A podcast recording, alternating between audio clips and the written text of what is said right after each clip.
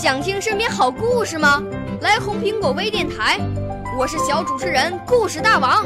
想参加娱乐节目互动吗？来红苹果微电台，我是小主持人开心果。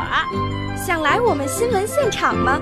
来红苹果微电台，我为你做直播报道。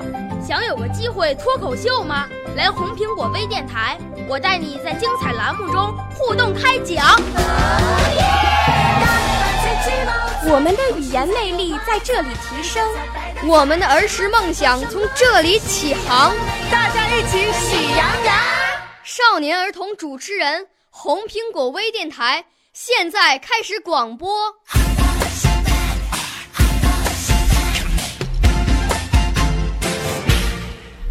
小朋友们、同学们，大家好，我是北京人民广播电台红苹果微电台的节目主持人江鹏宇，是太原市少年宫语言艺术班龚小军老师的学生。我五岁啦，来自从前；我六岁啦，来自陕西；我九岁，来自广东；我十二岁，来自北京。我们都是红苹果微电台小小主持人。在今天的“大家帮大家”栏目中呀，我们来谈一谈国旗下的讲话。每周一，我们都要升旗，聆听国旗下的讲话。但前不久发生了一件事。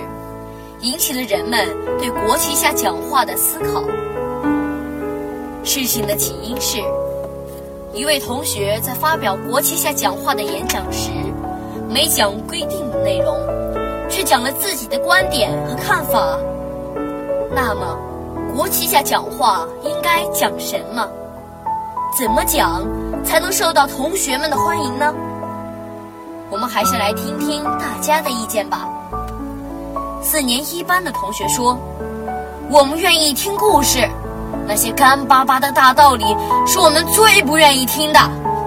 我们希望国旗下的讲话能像开故事会。”五年三班的同学说：“如果国旗下的讲话既能让我们听到故事，还能让我们学到知识，那该多好啊！”听了这些同学的想法，你怎么想呢？你希望国旗下讲话讲什么？快写信告诉我们吧！下期节目我们就说说国旗下讲话应该讲什么，期待你的精彩观点哦！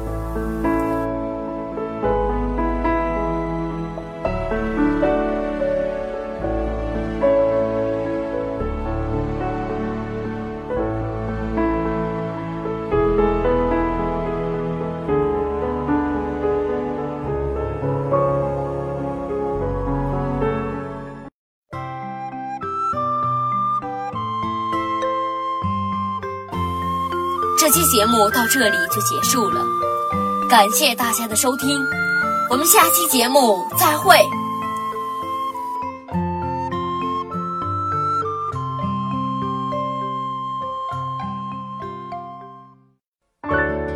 少年儿童主持人，红苹果微电台由北京电台培训中心荣誉出品，微信公众号：北京电台培训中心。